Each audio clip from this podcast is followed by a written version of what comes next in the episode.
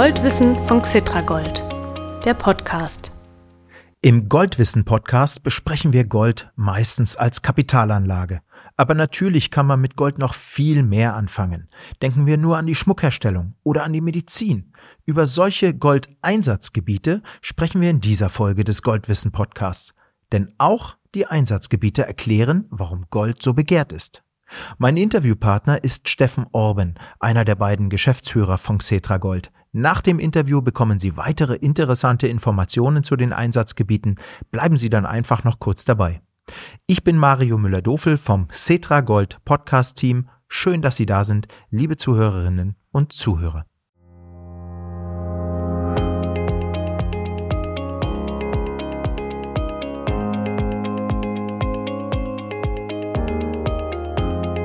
So, liebe Goldinteressierte, wir starten mit dem Interview dieser Goldwissen-Podcast-Folge. Steffen Orben, Co-Geschäftsführer von Cetra Gold. Sie waren schon mal Gesprächspartner im Goldwissen-Podcast. Klasse, dass Sie wiedergekommen sind.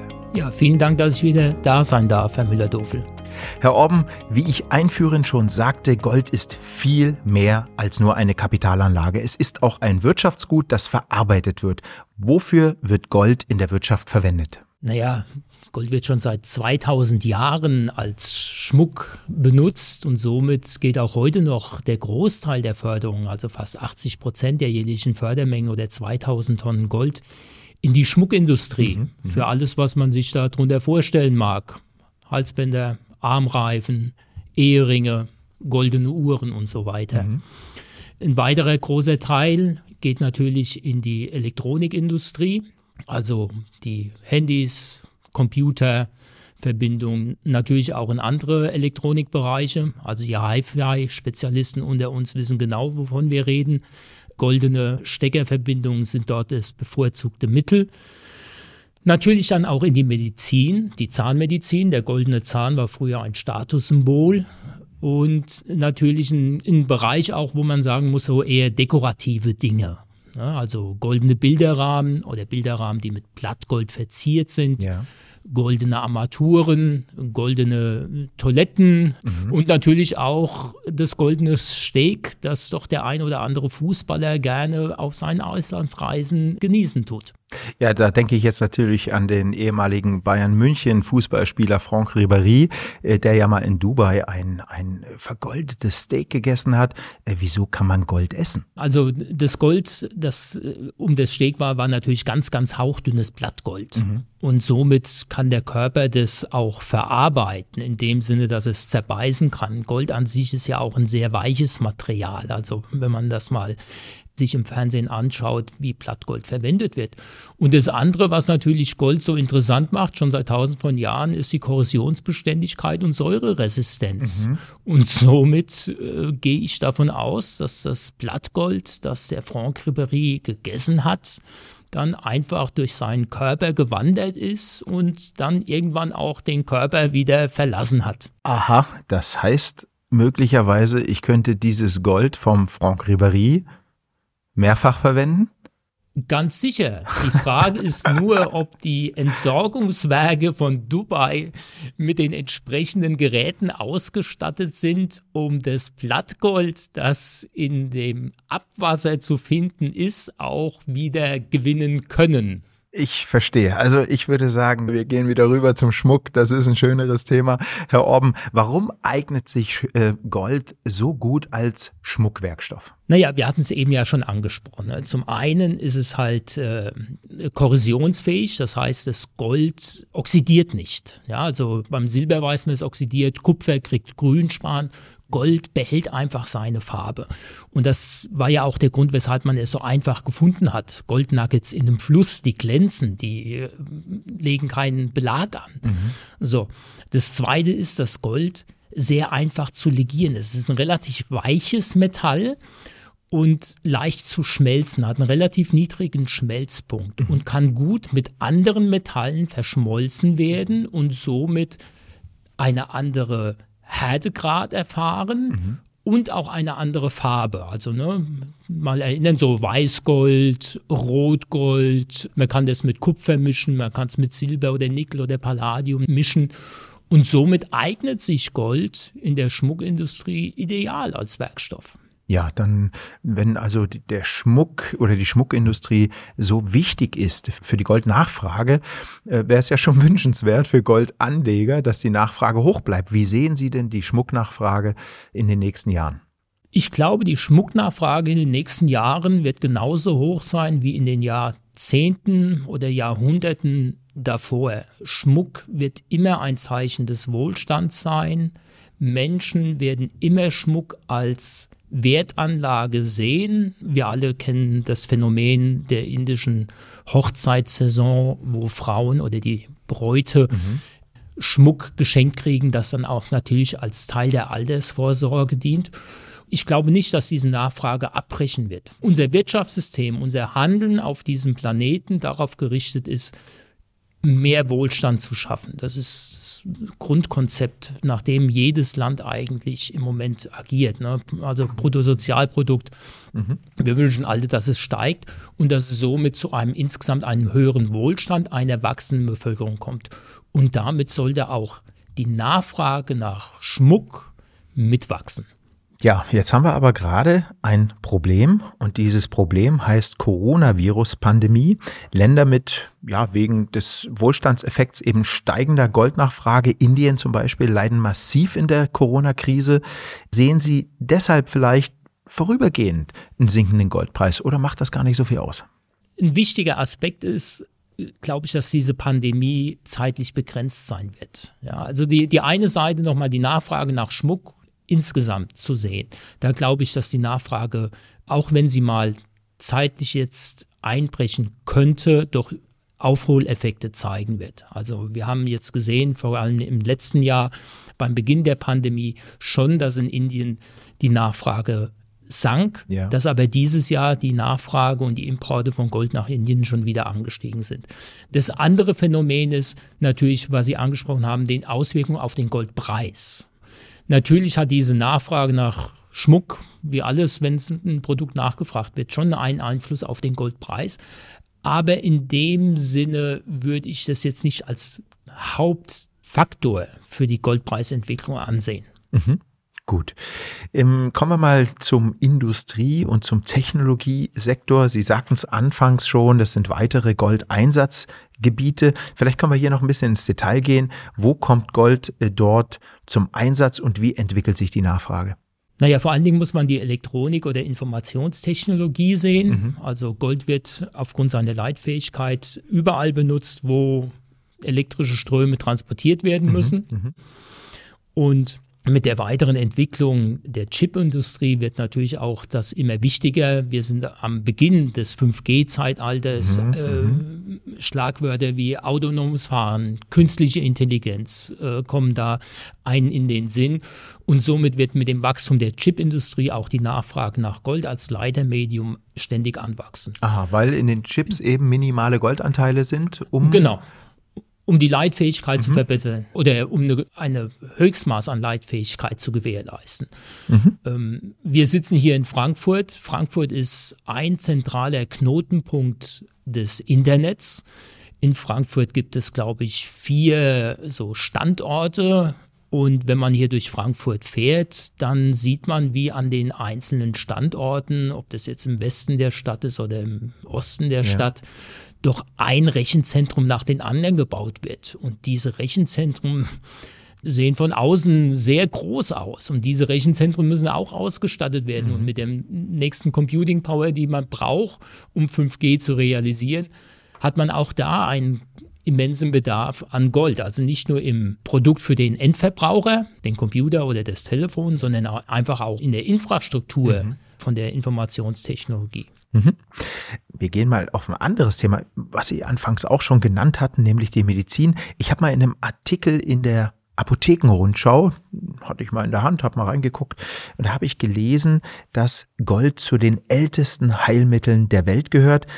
Erzählen Sie doch noch mal ein bisschen was darüber. Das, also da glaube ich ja nicht ganz dran, dass Gold zu den ältesten Heilmitteln äh, gehört. Ne? Also wie wir ja schon vorhin besprochen haben, ist ja Gold, wenn man es oral zu sich nimmt, aufgrund der Säureresistenz davon auszugehen, dass man es auch wieder ausscheidet. Ja, wahrscheinlich sind dann doch Kräuter oder Früchte, sowas in dem Sinne, werden da sicherlich schon viel länger verwandt. Mhm.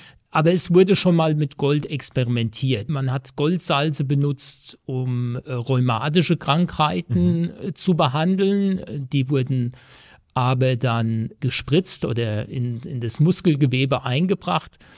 Aber natürlich muss man sagen, ne, also man hat dann ein Metall in, in der Muskulatur und der Körper reagiert da schon drauf. Also meines Wissens nach gab es da schon auch Nebenwirkungen, mhm. wie bei jeder medizinischen Behandlung.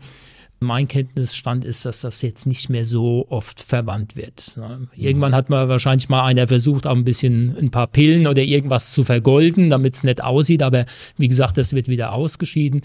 Der Hauptanwendungszweck für Gold in der Medizin ist die Zahnmedizin. Das bekannte Zahngold ist da eigentlich der Hauptanwendungszweck. Okay, jetzt heben wir mal ab. Jetzt gehen wir mal in den Weltall. Ich glaube, unser erdiges Gold fliegt sogar in dem Weltall. Es wird auch für Weltraumanzüge genutzt, oder? Ja, Gold ist als Hitzeschutz in der Anwendung. Es wird auf das Visier aufgetragen, weil es nicht nur vor Hitze schützt, sondern auch sehr gut vor Strahlung. Satelliten müssen damit verkleidet werden, mhm, mhm, ähm, Leitungen werden damit gemacht. Ja. Man muss auch sich vorstellen, dass ja auch bewegliche Teile an Satelliten oder an der Raumstation im Weltall nicht so einfach mit einem Fett geschmiert werden können. Also werden dort mechanische Verbindungen oftmals mit Gold belegt, um die einfach korrosions- und gleitfähig zu machen. Und somit ist es natürlich auch noch ein Anwendungsbereich. Mhm der in der Zukunft sicherlich zunehmen wird. Also Elon Musk mit seinem SpaceX-Programm. Genau. Wir brauchen mit 5G-Anwendungen viel mehr Satellitenverbindungen hier im Weltall und somit ist das auch ein weiterer Wachstumstreiber für die Nachfrage nach Gold. Ja, also jetzt haben wir einige Nachfragetreiber sozusagen schon genannt. Kann denn nicht Gold dann auch irgendwann mal knapp werden? Sicherlich könnte Gold knapp werden. Man schätzt, dass bis jetzt ca. 190.000 Tonnen Gold gefördert wurden. Das ist jetzt, wenn man das jetzt schmelzen würde, ein Würfel mit einer Kantenlänge von irgendwie 21 oder 22 Meter. Also eigentlich hört sich das überschaubar an. Mhm. Man kann das Gold natürlich auch immer wieder aus Recycling gewinnen. Ne? Also wo kommt jetzt das neue Gold her? Und dann gibt es ja diese zwei Anwendungs- oder diese zwei Bereiche, wo man Gold gewinnen kann. Einmal das aus der Erde rauszuholen, typische Minenförderung oder das Goldrecycling. Und beides wird natürlich immer aufwendiger und vor allen Dingen auch unter den Klimaschutzgesichtspunkten immer teurer, weil man natürlich auch die Produktionsstätten dahingehend verbessern muss, dass man das relativ klimaneutral oder gesund macht. Das Recycling wird an Bedeutung gewinnen, allein schon aufgrund der wachsenden E-Mobilität und auch aufgrund der wachsenden Nachfrage nach IT-Technologie. Aber das Minengold wird sicherlich immer noch den größten Beitrag leisten in der jährlichen Förderung. Beim Schmuck ist natürlich immer die Frage, es kommt immer ein bisschen was zurück ins Recycling, mhm. aber im Grunde genommen ist das, was jährlich neu gefördert wird, relativ konstant über die letzten Jahre und dient auch ausreichend der Versorgung mit Schmuck und als Industriemetall. Ja, und äh, das Thema Recycling von Gold, das hatten wir hier kürzlich im Goldwissen-Podcast. Da war der Chef von Umicor, einem Recyclingkonzern, äh, bei uns und der hat das mal erklärt. War sehr, sehr interessant und äh, solche Firmen arbeiten natürlich daran, auch mehr Gold zu recyceln, damit wir hier Rohstoffe wieder in den Kreislauf kriegen, die eigentlich schon mal verbraucht waren. Okay, ich würde gerne zum Schluss noch mal kurz auf den aktuellen Goldpreis kommen. Wir sehen die Kurse, wenn wir ins Internet gehen und äh, den mal googeln. Wir lesen die Wirtschaftsmedien, da heißt es zurzeit oder jetzt auch schon seit ja, eigentlich ein paar Monaten, der Goldpreis schwächelt. Sehen Sie das genauso? Ja, wenn man den Höchststand von Gold über 2000 Dollar als Ankerpunkt nimmt, dann muss man sagen, dass der Goldpreis Gestern war er bei 1750 Dollar die Feinunze oder bei 47 äh, Euro das Gramm schon etwas schwächelt. Ne? Wir sind ja von den Höchstständen ein ganzes Stück zurückgelaufen. Ja, davor ist aber ganz schön abgegangen nach oben. Ne? Der Goldpreis in den letzten 20 Jahren hat sich ja äh, vervielfacht. Mhm. Also wir waren irgendwo bei 250 Dollar im Jahr 1999 mhm. und so gesehen hat sich natürlich auch ein Investment in Gold in diesem Zeitraum schon gelohnt. Der Hauptantriebsfaktor, der, der hauptbeeinflussende Parameter für den Goldpreis ist aber der Realzins. Ja.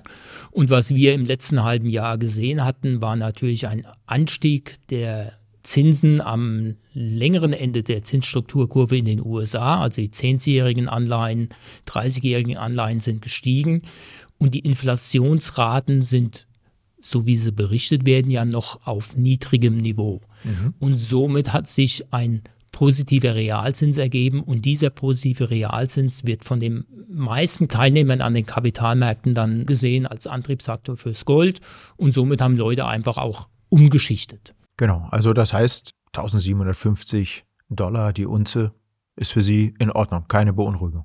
Nein, ich glaube, dass es eine Unterseite für den Goldpreis geben wird. Wir haben es schon besprochen. Die äh, Förderung von Gold wird immer aufwendiger und wird immer teurer werden mhm. aufgrund mhm. den Anforderungen an den Klimaschutz, den Minen auch erfüllen müssen in der mhm, Zukunft. Mhm, mh, mh. Der Goldpreis aus dem Recycling oder die Kosten für das Recycling von Gold werden auch in Zukunft teurer werden aufgrund den Anforderungen an Klimaschutz und Umweltverträglichkeit der Recyclinganlagen.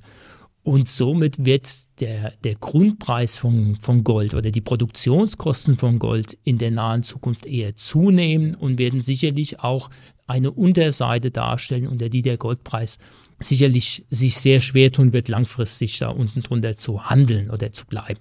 Mhm. Gut, ja, liebe Anlegerinnen und Anleger, was haben wir gelernt? Gold bleibt begehrt bei goldverarbeitenden Unternehmen und bei Kapitalanlegern, also bleiben Sie entspannt, auch beim Blick auf die Börsenkurse. Denn Gold sollte insbesondere für Kapitalanleger Privatanleger insbesondere eine Langfristanlage sein. Herr Orben, vielen Dank für dieses wieder informative und unterhaltsame Interview. Bis bald mal wieder. Vielen Dank, Herr Müller-Dofel.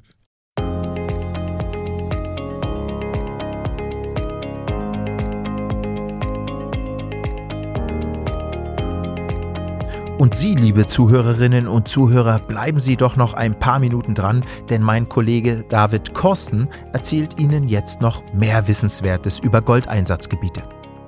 David, knapp 3800 Tonnen Gold wurden im Jahr 2020 insgesamt nachgefragt. Erzähl doch mal, wie sich diese Menge verteilt. Was passiert mit dem Gold? Ja, hi Mario. Grundsätzlich ist es ja so, dass viele Anleger Gold als sicheren Hafen und Inflationsschutz schätzen, gerade in Krisenzeiten. Und das war auch während der Coronavirus-Pandemie 2020 so.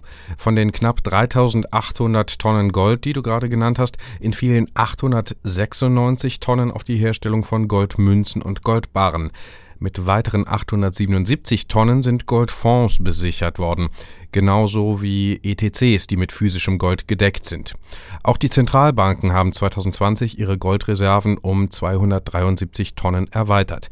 Wer jetzt kurz mitgerechnet hat, das waren jetzt erst rund 2100 Tonnen. Bleiben also von den etwa 3800 Tonnen noch etwa 1700 Tonnen übrig. Ja, und was ist mit denen passiert? Ja, der mit Abstand größte Anteil, etwa 1400 Tonnen, ging in die Produktion von hochwertigem Schmuck und von Luxusaccessoires.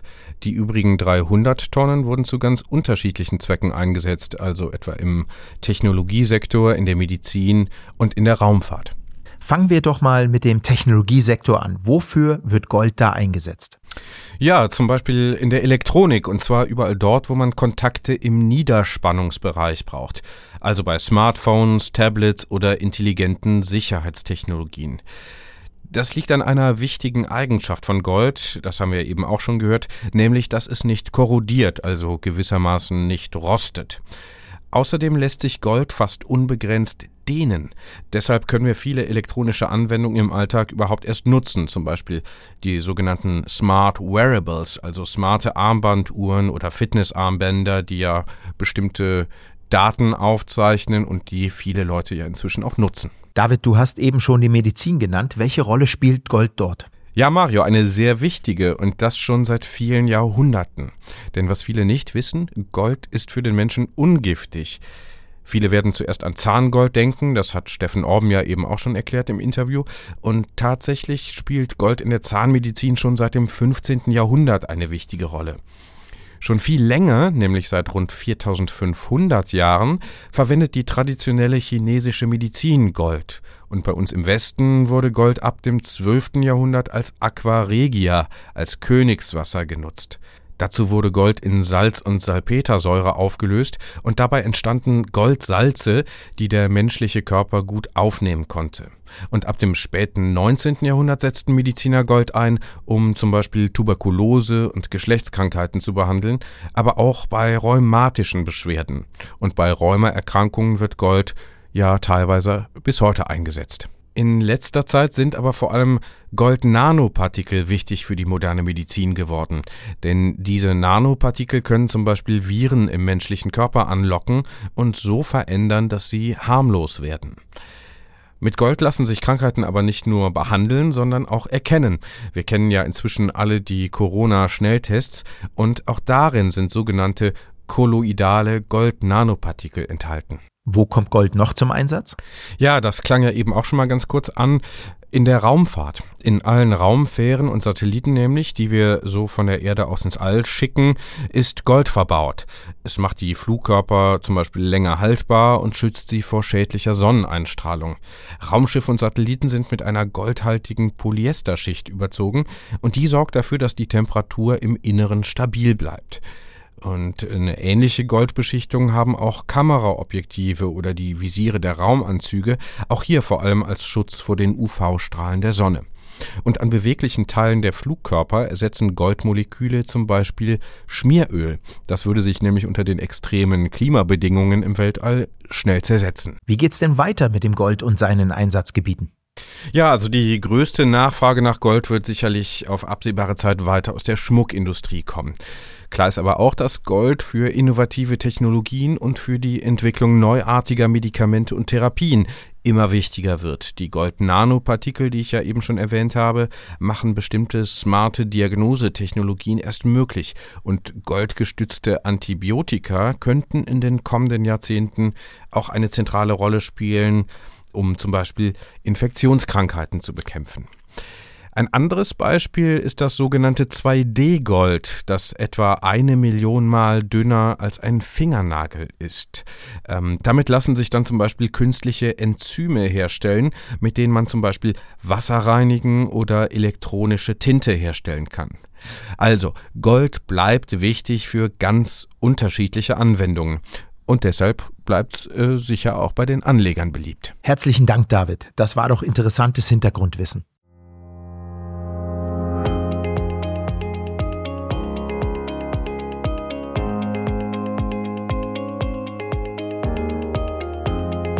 So, das war es für diese Folge des Goldwissen Podcast. Wenn Sie über Goldinvestments auf dem Laufenden bleiben möchten, abonnieren Sie diesen Podcast einfach. Dann bekommen Sie jeden ersten Freitag im Monat eine neue Folge auf Ihr Smartphone übertragen mit Apps wie Spotify und dieser klappt das ganz einfach.